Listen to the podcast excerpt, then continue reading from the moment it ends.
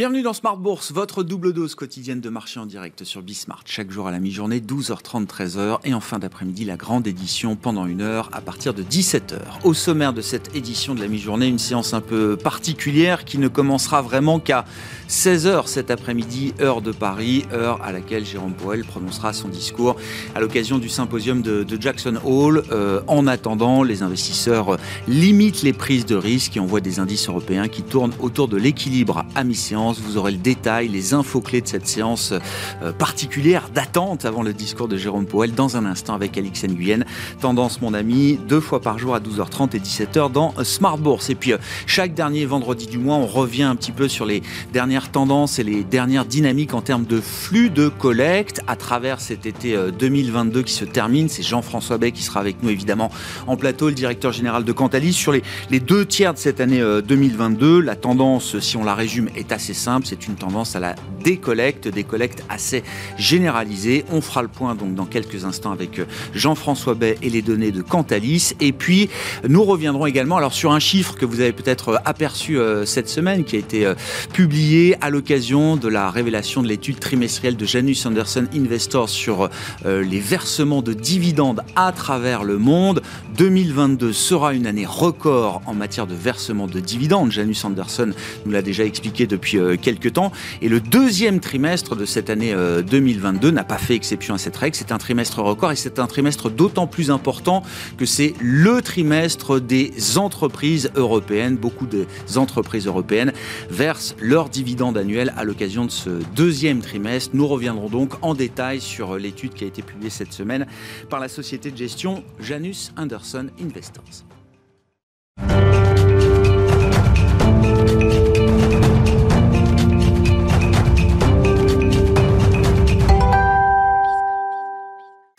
Mon ami. Donc, pour euh, entamer cette édition de Smart Bourse, les infos clés de marché avec vous, Alix Nguyen, et une bourse de Paris qui prend pour l'instant assez peu de risques. Oui, à l'instar de la séance d'hier, le temps semble se figer un peu avant l'allocution de Jérôme Powell, prévue à 16h, heure de Paris.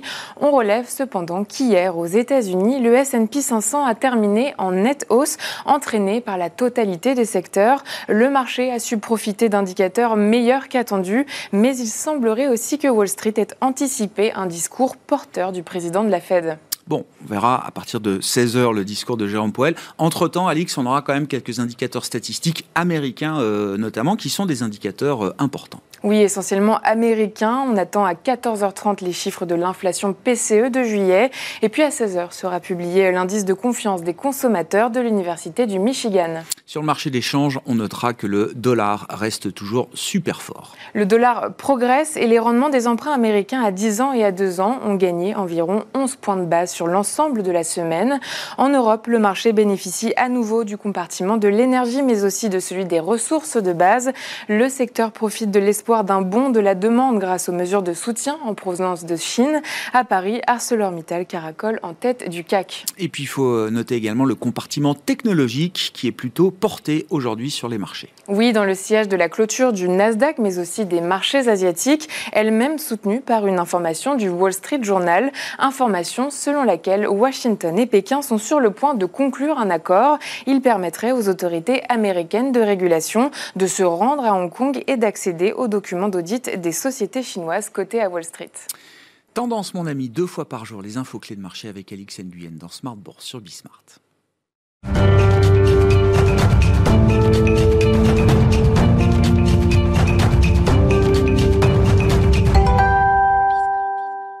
Chaque dernier vendredi du mois dans Smart Bourse, nous dressons le, tableau de bord des marchés à travers les données de la société Cantalis et son directeur général Jean-François Beck qui est avec nous en plateau. Bonjour et bienvenue euh, Jean-François. Bonjour Grégoire. Merci d'être là pour ce premier dernier vendredi du mois de, euh, de ce, mois d'août et qui est la, semaine de rentrée pour, euh, pour Smart Bourse.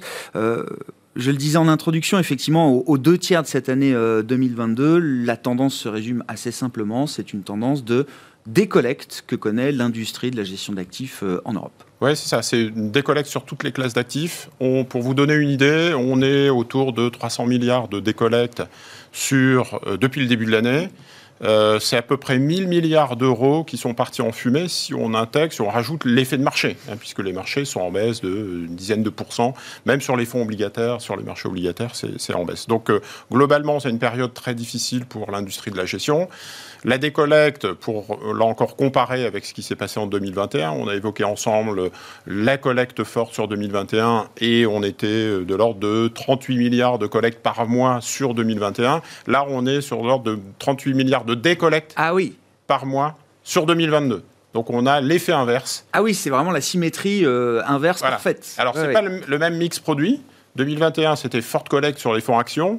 Là, on a une forte décollecte, mais sur des fonds obligataires.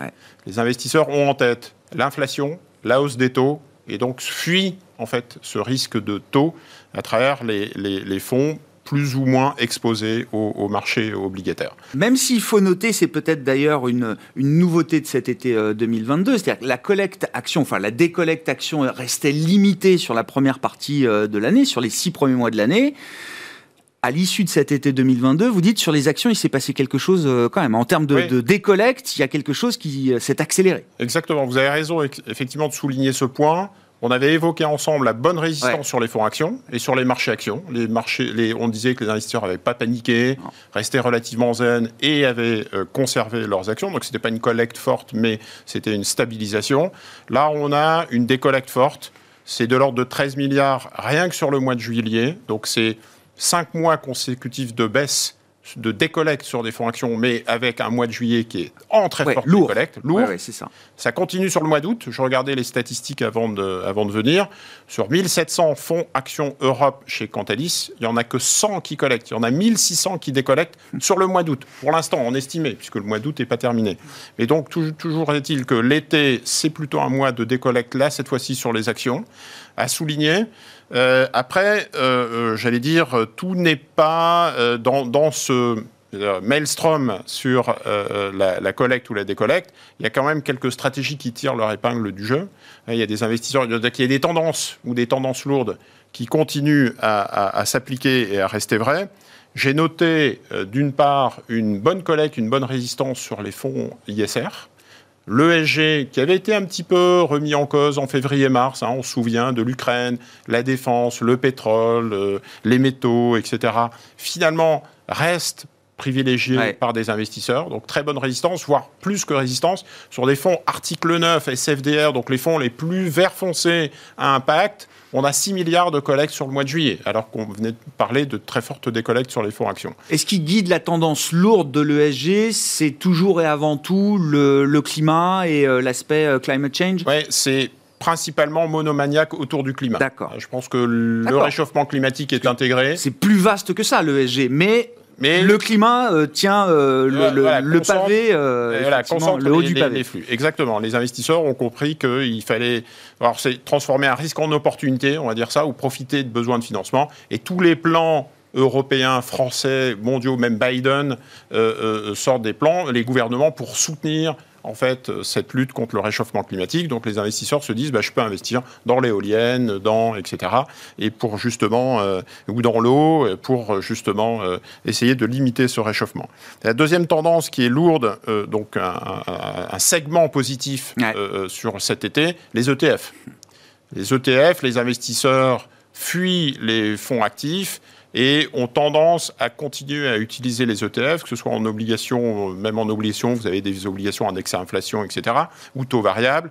Et euh, c'est un outil qui est de plus. Il y a une sorte de retailisation des ETF dans la distribution de fonds aujourd'hui euh, qui augmente. Euh, retailisation, donc c'est un peu un néologisme sur les ETF qui étaient très institutionnels sont référencés dans les contrats assurance vie et dans les réseaux et sont utilisés notamment pour s'exposer à des thématiques. Vous voulez faire un ETF lithium, un ETF commodities, or, etc. C'est plus facile que euh, des fonds actifs. Et d'autre part, il y a aussi une notion de frais.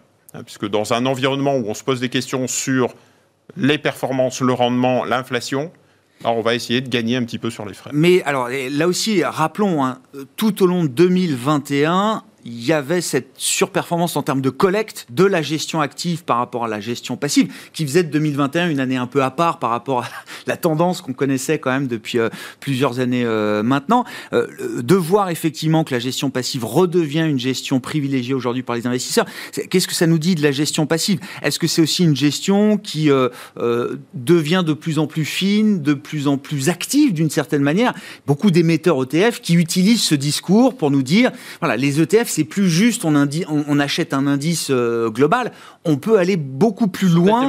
Et effectivement, sur la thématique. Vous avez raison, les ETF se sont engouffrés dans ces nouvelles tendances, à la fois l'ESG et à la fois les thématiques. Ça. Donc euh, on, est passé de l'époque les indices représentatifs des grands indices boursiers, des grandes économies, CAC 40 pour la France, à des ETF qui s'exposent sur des thématiques ou qui s'exposent sur des thématiques notamment ESG. Donc on fait des choix quand même. Ce que je veux dire, c'est quand même une gestion de, choix. Exactement. Euh, donc ça, c'est à souligner et les ETF y répondent et donc on se retrouve avec dans la collecte des acteurs comme BlackRock, Spider, Lixor en France qui, ah passent un été euh, relativement serein par rapport aux gérants actifs. La troisième tendance forte, c'est l'Europe. Il y a une décollecte. Il y a une décollecte très forte sur les actions européennes. Sur les 13 milliards de décollecte sur le mois, j'évoquais tout à l'heure, 10 milliards de décollecte ah sur les actions européennes. Donc ça fait mal. Les investisseurs ont considéré que, considèrent que l'Europe est le maillon faible. Ils vont donc s'exposer ailleurs. Il y a des collectes positives sur les États-Unis, sur les actions monde, sur les thématiques, comme on le disait tout à l'heure. Même une collecte sur la Chine. On rejoue la carte de la relance chinoise sur cet été pour jouer la décorrélation et, la, tendance. En revanche, l'Europe est le maillon faible. Euh, les marchés, on le voit bien, la guerre, les États-Unis, enfin la devise, l'effet devise, etc. Et donc c'est intégré, euh, je pense, très clairement par, par des investisseurs. Euh, sur la partie euh, taux obligataire, effectivement, vous l'avez rappelé, le, le, premier semestre, le, le crack du premier semestre, c'est le crack obligataire avant même peut-être le crack euh, action. Hein. Certes, le Nasdaq a perdu 30%, mais au regard de la performance des, actions et du risque action et de la volatilité action, c'est une correction euh, euh, qui n'est pas non plus délirante. Sur l'obligataire, c'est une correction qu'on n'avait pas vue depuis des générations. où en est-on de la décollecte des produits de taux aujourd'hui sur le marché? Alors autant je disais que ça s'accélère sur les actions, autant ça décélère sur les fonds obligataires. Euh, je pense que certains investisseurs sont en train de charger leur fusil, comme on dit, en se disant euh, on a anticipé l'inflation, on anticipe la hausse des taux, c'est dans les cours, ça va encore s'accélérer, on verra ce que va hmm. dire euh, Jackson Hole, Jerome Powell, etc. Donc on est parti sur des banques centrales qui vont augmenter les taux, mais certains investisseurs se disent bon, il y a des niveaux absolus qui sont assez intéressants sur le high yield, sur les taux, et donc au contraire, je vais jouer un peu le l'aspect contrariant, le contre-choc inflationniste, si je peux dire ça ainsi, parce ah qu'il y a des prix d'alimentation, des prix des matières premières qui ont eu tendance à baisser. Le prix de l'essence euh, à la pompe aux États-Unis baisse depuis deux mois maintenant. Hein. Donc, sur les marchés obligataires, certains commencent à laisser de côté des fonds indexés à inflation et commencent à regarder, à capter des niveaux sur des taux emprunt d'État ou crédit, des niveaux absolus qui, sont bien, bien, qui ont bien augmenté. Donc euh, c'est clairement un élément important. Euh, voilà, qu'il faut aussi souligner pour avoir cette approche contrariante sur des, fonds obligataires. Et on le voit parce que vous avez des données aussi euh, alors sur la, manière dont les particuliers français euh, placent leur épargne aujourd'hui. oui, je vois voilà, que les, produits de taux restent les produits privilégiés par l'épargnant français standard. Oui, on parle des professionnels sur Bismarck, on n'oublie pas les particuliers. Hier, on avait l'université d'été de l'asset management, on évoquait avec les professionnels justement ce phénomène. Il y a deux phénomènes phénomènes qui sont intéressants chez les particuliers, c'est qu'ils continuent à investir sur des produits de taux, alors qu'on vient de dire qu'on est dans une phase de hausse des taux et de taux qui sont plutôt bas par rapport à l'inflation. Si je vous dis le fonds en euros rapporte 1% ou le livret à 2%, mais que l'inflation est à 8, 9, 10, bah vous êtes en négatif de moins 8, moins 9, moins 10, donc il faut faire quelque chose. Les particuliers ont oublié ce phénomène d'inflation. Ça fait deux générations qu'on n'a pas d'inflation, de baisse de l'inflation. Donc on n'a pas ce réflexe pavlovien de qu'est-ce que je peux faire pour protéger mes actifs, premièrement. Deuxièmement, les investisseurs français ou européens n'ont pas intégré l'effet dividende, intérêt composé sur les actifs risqués. C'est-à-dire qu'ils ne se disent pas j'ai 7% d'inflation, donc je vais essayer d'acheter des, des, actions ou des actifs immobiliers qui me rapportent du 5, 6, 7. Ce qu'ils font, c'est qu'ils rajoutent de l'épargne. Ça s'appelle l'effet de C'est ça. Eh C'est-à-dire que face à une inflation, on a tendance à augmenter sa capacité d'épargne sur du livret A. Et la deuxième phase voudrait qu'on aille chercher des placements qui compensent l'inflation. Et malheureusement, sur ces deux phénomènes, il y a une question de salubrité phénomène peut-être. il y a, des questions à se poser sur la réorientation de l'épargne. On l'avait vu en Allemagne avec les taux euh, négatifs, c'est-à-dire que plus les taux étaient, étaient négatifs, plus les Allemands épargnaient. C'est-à-dire au lieu d'épargner un euro, comme mon épargne ne rapporte rien et même me coûte de l'argent, eh ben je vais mettre 2 euros. Ça s'appelle l'effet Pigou du célèbre euh, économiste britannique Arthur Pigou. Mm. Bon, merci beaucoup pour ce tableau de bord des, marchés de rentrée, euh, Jean-François Bay. On vous retrouve donc chaque dernier vendredi du mois avec ces données euh, Cantalis que, vous compilez pour nous. Jean-François Bay, le directeur général de Cantalis, qui était avec nous en plateau pour cette édition de la mi-journée de Smart Bourse.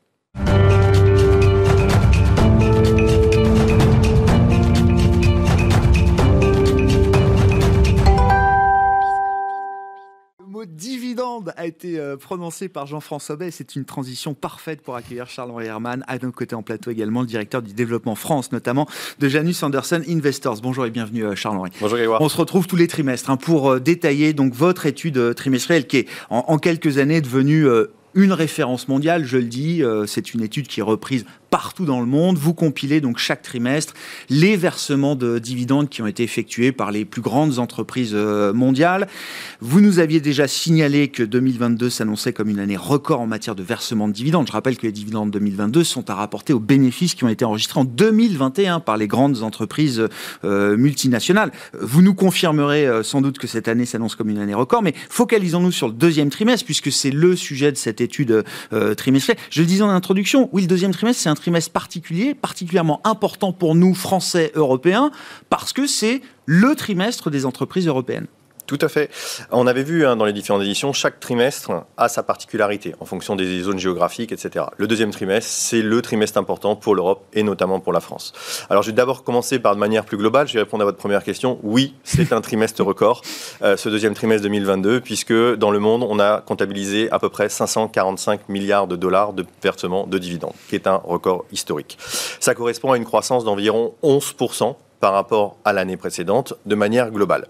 Alors là, je vais revenir sur une autre notion, c'est la croissance globale par rapport à la croissance sous-jacente. Parce que moi, on a fait une petite infographie, j'ai affiché la croissance sous-jacente qui est, elle, de 19%. Hein, Tout à fait. La croissance sous-jacente est de 19%. Pourquoi? La différence entre ces deux types de croissance, globale sous-jacente, dans la sous-jacente, on va exclure les effets de change, les effets des dividendes extraordinaires et d'autres petites métriques. Donc en fait, on a vu euh, un important mouvement sur le marché des changes, notamment sur le dollar par rapport aux différentes devises locales. Mm. Notre étude, elle, elle est faite sur la devise dollar. Donc forcément, ça a un impact qui est assez important, qui est négatif, entre guillemets, sur euh, notre euh, indice de manière générale. Donc si on exclut pour avoir vraiment une vision plutôt locale de ce qui s'est passé, eh bien effectivement, on a une croissance plutôt de 19%. Donc c'est un chiffre qui est effectivement très important. Ça correspond à une augmentation. 94% des sociétés dans le monde ont augmenté ou maintenu leurs dividendes par rapport au même trimestre l'année d'avant. Donc effectivement, c'est un mouvement qui est assez important. On arrive sur des niveaux records. On l'a dit, notre indice atteint son plus haut point de 214,1, euh, euh, pardon, qui a dépassé le niveau pré-pandémique et on a repris la même tendance en termes de croissance que ce que nous avions avant la pandémie du Covid-19. Hmm.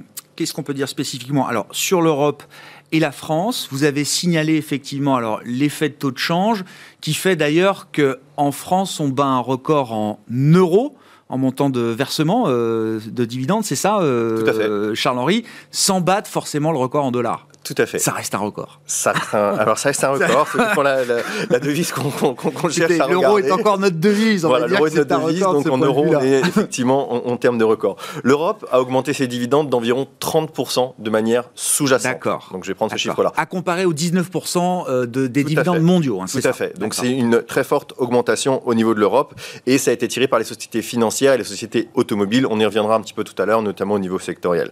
Euh, on peut aussi noter que toutes les régions géographiques dans le monde ont augmenté leurs dividendes pendant cette période par rapport à l'année précédente. Si on fait un focus, donc on l'a dit, euh, l'effet de change a impacté négativement.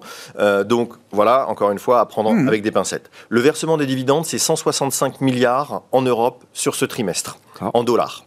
Voilà. C'est une augmentation, donc on l'a dit, de 30%. Au niveau européen, 95% des sociétés ont augmenté ou maintenu leurs dividendes.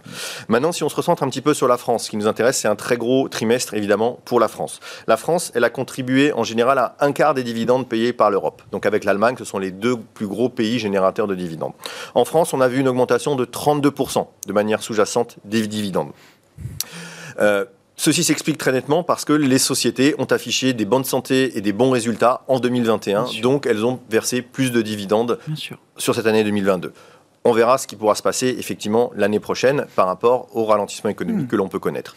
Toutes les sociétés françaises de notre indice ont augmenté leurs dividendes ce trimestre par rapport au trimestre de l'année précédente à l'exception notable de Vivendi. Vivendi, mais ça s'explique tout simplement. Vivendi, si vous vous souvenez, ils sont séparés d'Universal euh, Music, qui a été vendu et donc qui maintenant fait partie de la cote néerlandaise. Donc, c'est ah juste l'ajustement. Mais sinon, toutes les sociétés ont versé. En France, donc, on a atteint 47 milliards de dollars, qui n'est pas un record en dollars, mais 44,8 milliards d'euros, qui est un record en France. voilà, encore une fois. Euh, les deux plus grosses sociétés qui ont contribué à cette croissance, c'est LVMH et Airbus en France.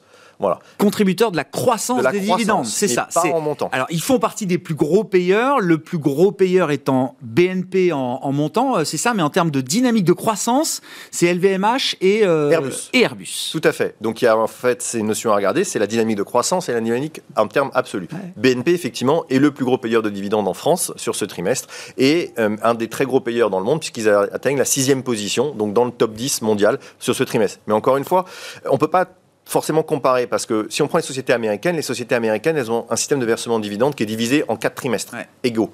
Alors qu'en France, on a un gros trimestre de paiement de dividendes qui est le deuxième trimestre, mais on paye beaucoup moins ce autres trimestres. Donc attention à ces lectures euh, par rapport à ces chiffres. Euh, si on regarde maintenant de manière plus générale en Europe, l'Allemagne est le second pays le plus gros contributeur euh, de dividendes. Ils ont euh, à peu près, ça a été tiré, il y a une très forte disparité, on va commencer par là, très forte disparité en Allemagne, tirée très fortement par les constructeurs automobiles. Les constructeurs automobiles, c'est 36% de la croissance allemande. Euh, BMW, Mercedes, ils ont plus que triplé leurs dividendes par rapport à l'année dernière. Euh, Volkswagen, ils ont augmenté de la moitié euh, leurs dividendes par rapport à l'année précédente. On voit aussi Continental, qui est le constructeur de pièces détachées, qui ont repayé un dividende pour la première fois depuis la pandémie. Voilà, donc ces secteurs ont fortement tiré vers le haut l'Allemagne. L'autre secteur, c'est le secteur financier. Deutsche Bank, qui a versé à un niveau presque deux fois supérieur à euh, avant la crise euh, du Covid-19. Donc mm. très fortement tiré. Mais ce n'est pas un record pour Deutsche Bank. Le record reste en 2015. Dans les autres pays euh, d'Europe, les Pays-Bas atteignent leur record trimestriel. La Belgique a atteint, pas son record, mais en très forte hausse. Mm. Pareil, tiré par les banques ING, KBC. Pareil en Italie, en Espagne. En Italie, 72% d'augmentation tirée par les banques italiennes. Et en Espagne, c'est dans les mêmes ordres de grandeur. Pourquoi? Parce que les régulateurs ont stoppé les limitations de paiement. Oui, voilà. Il faut rappeler qu'on vient de, dans, dans, la crise pandémique d'un euh, monde où les banques n'avaient plus le droit de verser de dividendes. Exactement. Et donc les régulateurs ont stoppé ça. Les sociétés ont forcément augmenté. Qu'est-ce qu'on peut dire? Alors, des secteurs qui ont été sur le devant de la scène, qui le sont toujours euh, euh, en cette année 2022, à savoir les secteurs de l'énergie, en tout cas pétrole, euh, valeurs minières également, qui ont été des pourvoyeurs énormes de dividendes jusqu'à présent. Qu'est-ce qu'on peut dire de ces secteurs-là, Charles-Henri? Alors au niveau des secteurs, 40% des versements de dividendes sur ce trimestre sont dus au secteur financier, établissement financier. D'accord. Donc c'est très important. Le deuxième plus gros secteur, c'est le secteur pétrolier. Vous l'avez dit, 40% encore sur ce secteur. Euh, évidemment, l'envolée des prix du pétrole a généré beaucoup de flux de trésorerie pour ces sociétés et donc qui ont versé des dividendes très importants. Notamment le Brésil, la Colombie. On peut voir que dans le top 10 apparaissent euh, Petrobras et Rio Tinto euh, dans les très gros payeurs de dividendes sur, sur ce trimestre. Derrière, sur les autres secteurs, qu'est-ce qu'on peut noter? On peut noter que le secteur de la consommation euh, discrétionnaire pardon, a participé fortement à cette hausse, notamment, on l'a dit, avec le les automobiles. Oui, ou l'automobile, oui, bien sûr. Voilà.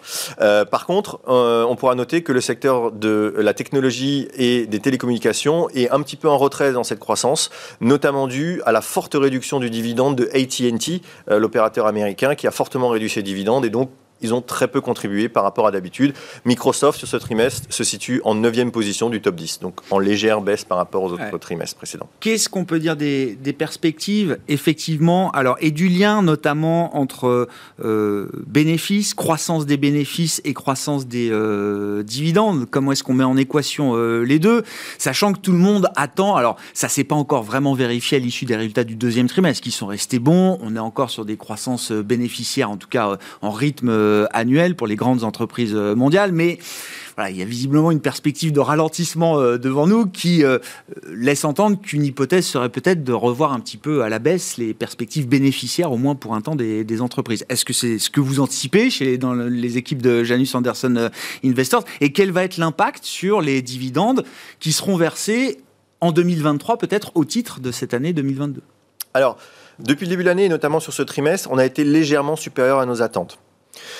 Euh, mais c'est peu probable que ça continue, pour les raisons que je vais développer derrière. En fait, il y a eu des gains, ce qu'on appelle faciles. Pourquoi? Parce que les résultats des entreprises ont été bons, il y a eu un rattrapage post-Covid. Donc aujourd'hui, on est sur euh, des niveaux, on va dire, assez simples. Maintenant, on le voit, euh, tous les économistes le disent, on le voit dans les résultats, il y a un net ralentissement économique au niveau mondial. Mmh. il y a une compression des marges, notamment, qui sont dues à l'inflation. Donc il est extrêmement peu probable que ce rythme de croissance continue sur le reste de l'année. L'avenir nous le dira. Nous, ce que nous prévoyons, c'est 1560 milliards de dividendes payés, donc ça a quand même un record, en croissance de 5%, mais donc avec un léger ralentissement du rythme de cette croissance. D'accord. Maintenant, qu'est-ce qu'on peut dire sur, euh, sur l'année prochaine? Clairement, on serait étonné que le rythme de croissance soit le même l'année prochaine. On s'attend plutôt à une croissance beaucoup plus lente, ralentissement économique, inflation. Un dernier point simplement euh, qu'il faut avoir en tête, l'impact, euh, on va dire, la volatilité des dividendes est nettement moins importante que la volatilité des bénéfices. Donc l'impact des résultats d'entreprise sont moins importants et moins visibles sur les dividendes qu'ils ne le sont dans leurs propres résultats. On peut avoir des bénéfices qui calent, voire qui, euh, qui reculent, et des entreprises parce que c'est leur euh, stratégie euh, financière, notamment, qui arrive à maintenir, voire à faire progresser encore légèrement leurs dividendes. Alors oui, ça peut, évidemment se voir. Maintenir, oui, parce qu'elles veulent aussi euh, avoir des investisseurs qui investissent dans leur société croître, peut-être pas s'ils ont des grosses réductions, mais ou, baisser de manière plus, euh, plus faible euh, que l'impact sur le résultat. C'est pas du 1 pour 1. C'est pas forcément du 1 pour 1, et encore une fois, ça, cette volatilité est beaucoup moins importante. Et en décalé, on le voit encore cette, euh, sur ce trimestre, les résultats que l'on voit, ce sont sur des résultats d'entreprise de 2021. Il ne faut pas l'oublier. Ça, c'est très important. Oui, donc c'est même peut-être 2024, les versements de 2024 qui seront peut-être compliqués si 2023 est une année compliquée pour l'économie mondiale. Pour l'économie mondiale, tout à fait. Très clair. Un commentaire sur les dividendes, Jean-François? Bah, Je pense que c'est un sujet important où il faut faire beaucoup de pédagogie, euh, à la fois parce que la plupart du temps dans le grand public, on entend euh, taxons les super profits quand on entend les. Alors j'ai décidé que dans Smart Bourse, on, s'affranchissait de ce débat parce que voilà, on, et, et de se passer ailleurs. Voilà, on va parler d'inflation. Je pense qu'au contraire, il faudrait se mettre sur un autre niveau en se disant les investisseurs, plutôt que de laisser leur argent sur du livret A ou des fonds en euros, devraient en profiter pour acheter des fonds dividendes ou des actions dividendes. Il y a des stratégies dédiées. Hein. Pour avoir cette couverture actif-passif. Eh si vous plaignez du prix des yaourts, vous achetez du Danone. Si vous plaignez du prix des frais bancaires, vous achetez du BNP. Si vous plaignez du prix de l'énergie, vous achetez du Total. Et quelque part, vous pourrez lier vos dividendes ou des fonds dividendes. Vous pourrez lier les dividendes avec l'augmentation, une sorte de couverture avec l'augmentation de l'inflation. Et oui, vous aussi, couvrez, couvrez-vous, couvrez votre risque en tant que consommateur euh, et, épargnant. Mais bien sûr, ces stratégies ne sont pas réservées aux professionnels. Merci beaucoup, messieurs. Merci d'avoir été avec nous, Charles-Henri Herman. On vous retrouve donc tous les trois mois. Euh, prochain rendez-vous, bah, ce sera pour le, le, bilan total de cette année 2022. Euh, enfin, il y aura le troisième trimestre et puis, et puis le, le, bilan annuel de 2022. Charles-Henri Herman, directeur du développement pour la France, notamment de Janus Anderson Investors. Et je le rappelle, Jean-François Beck qui nous accompagnait également en plateau pour cette demi-heure, directeur général de Cantalis.